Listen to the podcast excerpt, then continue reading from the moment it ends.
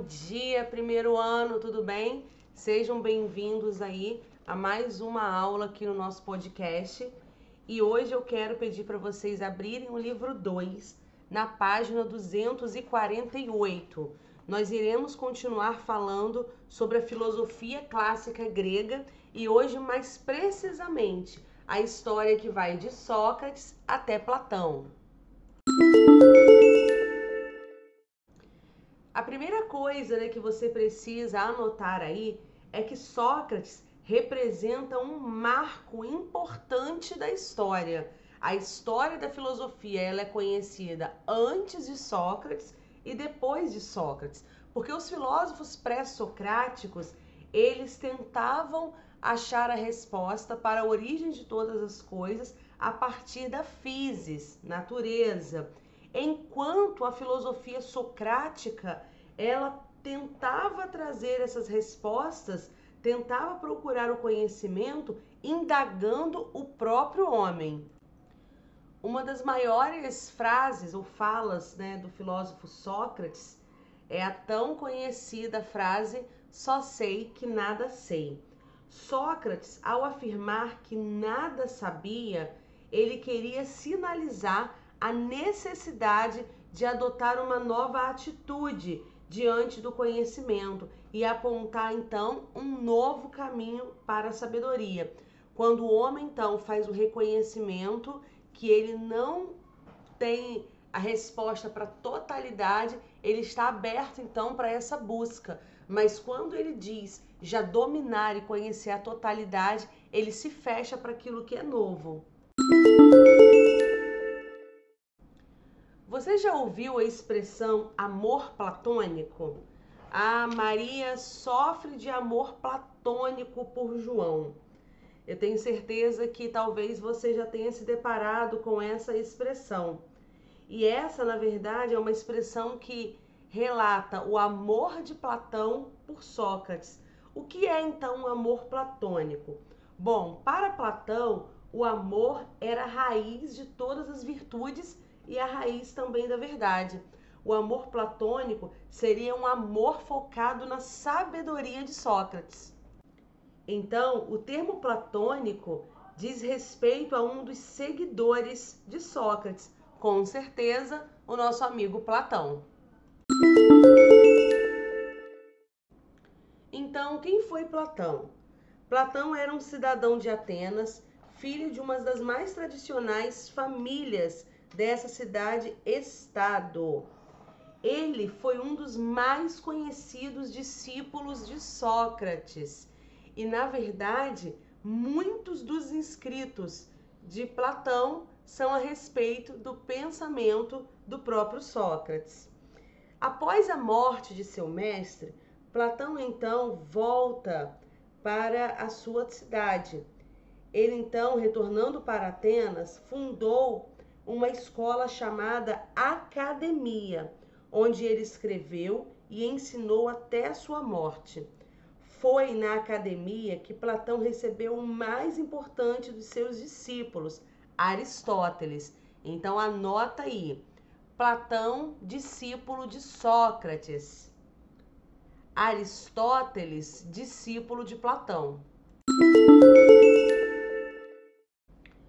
Nós podemos dizer então que a filosofia de Platão, ela pode ser dividida por dois períodos. O primeiro período é quando ele se dedica então aos escritos do seu mestre Sócrates, um período aonde ele tenta então transcrever e trazer à tona os pensamentos do seu mestre. Já o segundo período é marcado pela morte de Sócrates, onde Platão então começa a desenvolver os seus próprios, as suas próprias teorias ou os seus próprios pensamentos.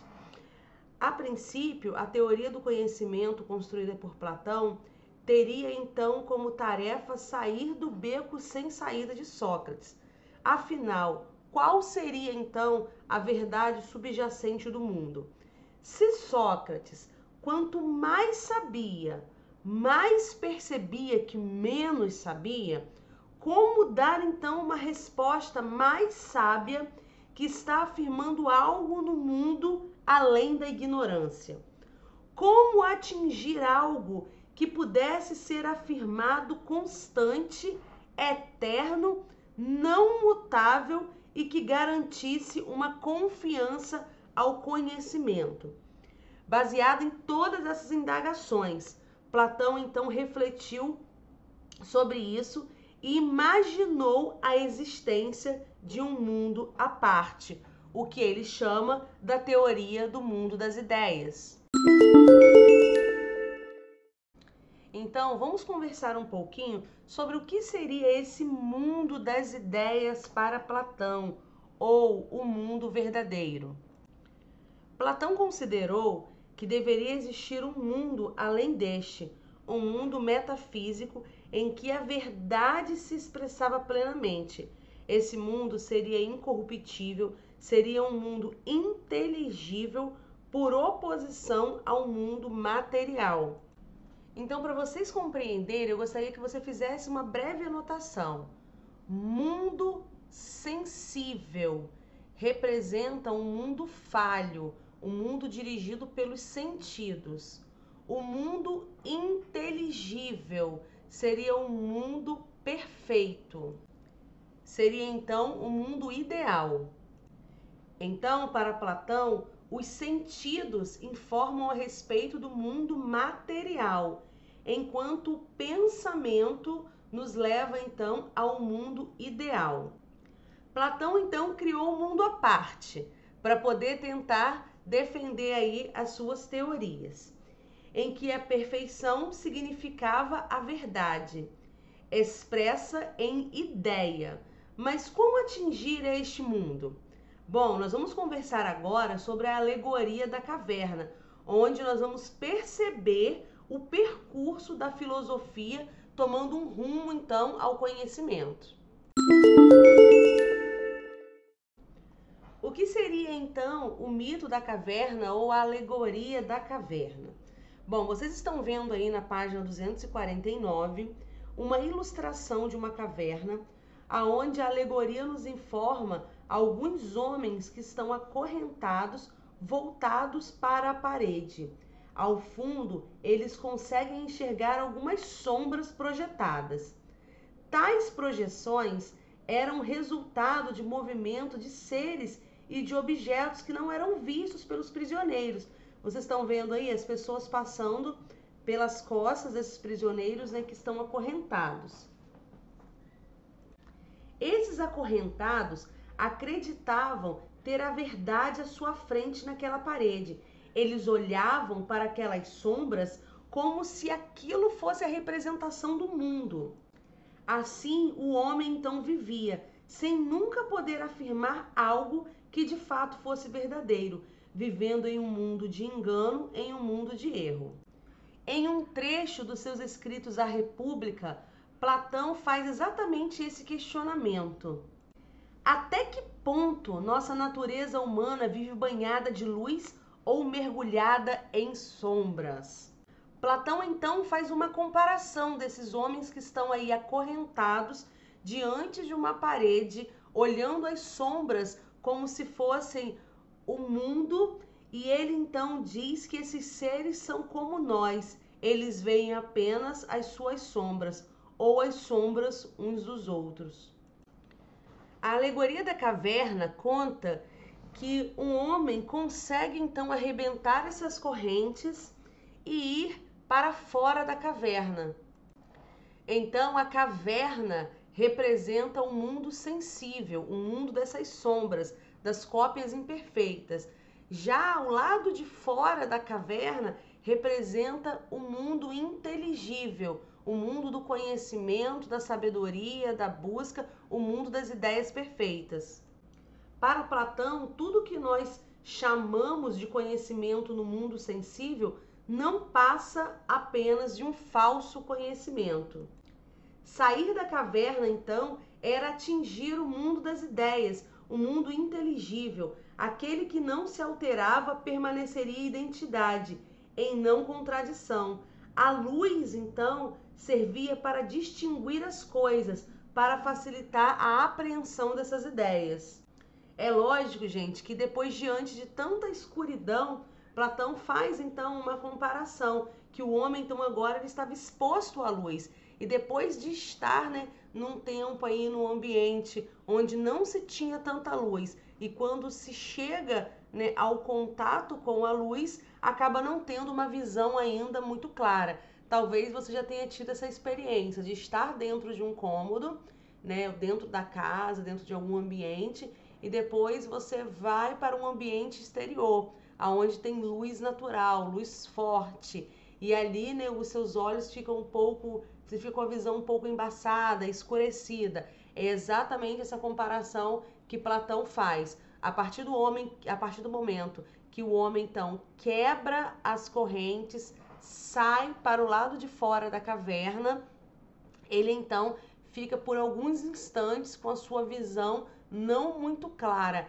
até que em contato com a luz ele comece a enxergar todas as coisas que estão ao seu redor. Agora imagine comigo. Pense que esse prisioneiro que conseguiu ter contato com o lado exterior da caverna retornasse então para a caverna para contar para aqueles prisioneiros tudo o que ele havia visto ali do lado de fora. Você acha que no primeiro momento esse ex-prisioneiro que teve contato com o mundo exterior, ele seria bem ouvido, ele teria crédito em suas palavras? Será que aqueles prisioneiros acreditariam logo de cara que o que ele estava falando era verdade? Ou acusariam ele de corruptor, de dominador, de tentar contra tudo que era oferecido para eles ali dentro daquela caverna? Platão então faz essa comparação, sendo Sócrates aquele que levou a humanidade a pensar fora da caverna, a enxergar as coisas por um ângulo diferente, tendo ali a luminosidade de todas as coisas como se fosse a revelação de um conhecimento que não era focado antes na natureza. Platão apontava Sócrates como um pensador do conhecimento que não foi compreendido, que foi acusado contra as instituições de Atenas de estar corrompendo então a juventude. Ao mesmo tempo que nós vemos aqui Platão tentando então defender né, a forma de filosofia de Sócrates, nós vemos também que ele tenta persuadir né, as pessoas a entenderem que existia um caminho para se chegar à verdade. E esse caminho proposto por Platão seria então uma duplicidade de mundos: o mundo inteligível, que seria o mundo acessível apenas pelo pensamento, pela palavra, pelas ideias e não pelas coisas, e o mundo sensível, onde é o mundo das ideias corrompidas. Na página 250, no tópico D, nós vamos ver um pouquinho sobre a política na teoria do conhecimento de Platão. Para Platão, a ação política deveria atender à ideia de justiça, e só sabe o que é o justo quem sabe a verdade. Platão, então, em sua obra A República, ele fala exatamente sobre o governo ideal Segundo Platão, a cidade deveria ser governada por filósofos, homens comprometidos com a busca pela verdade. Se quisermos, podemos considerar o pensamento de Platão na política como uma metafísica, ensinando como o homem deveria me governar melhor o mundo material. Pois, se era possível chegar à ideia de justiça, essa ideia só era alcançada no mundo inteligível. Isso serviria pedagogicamente, pois daria um sentido à ação política, o sentido da verdade, do bem, o que nada mais seria que a afirmação do belo. O que temos aqui é a união, então, entre a ética e a estética, entre o bem e o belo. Platão, então, defende a ideia de uma cidade ideal. Nós podemos compreender a decepção de Platão em relação às formas de governos que eram feitas no mundo material. Afinal, a Grécia estava vivendo um período de decadência política. Para tanto, segundo Platão, era importante reconhecer os valores verdadeiros. Assim, Platão entendia que o homem era uma alma que habitava num corpo. A alma do homem era a sua verdade e, por assim ser, tinha acesso a todas as outras ideias que eram as verdades do mundo inteligível. O objetivo de Platão, então, era atingir um consenso entre o que é justo, verdadeiro, belo e bom. E Platão então traçou uma nova teoria, conhecida como teoria da reminiscência. O que seria então essa teoria defendida por Platão? Bom, é importante você anotar isso. A teoria da reminiscência para Platão não é você propriamente conhecer algo, mas é reconhecer. Platão então defendia que a alma ela tinha a possibilidade de acessar aos conhecimentos já contemplados por ela. Então Platão defendia que tudo era reconhecido e não conhecido. Então nós podemos aí compreender que a pretensão de Platão era atingir o consenso entre os homens, era ter aí um consenso entre o que é justo, verdadeiro, belo e bom. Bom, Platão ele não consegue chegar a uma conclusão sobre a verdade, mas ele sinaliza com certeza um caminho diferente para a filosofia. Hoje nós ficamos então por aqui, de Sócrates a Platão. Beijos, até a próxima! Thank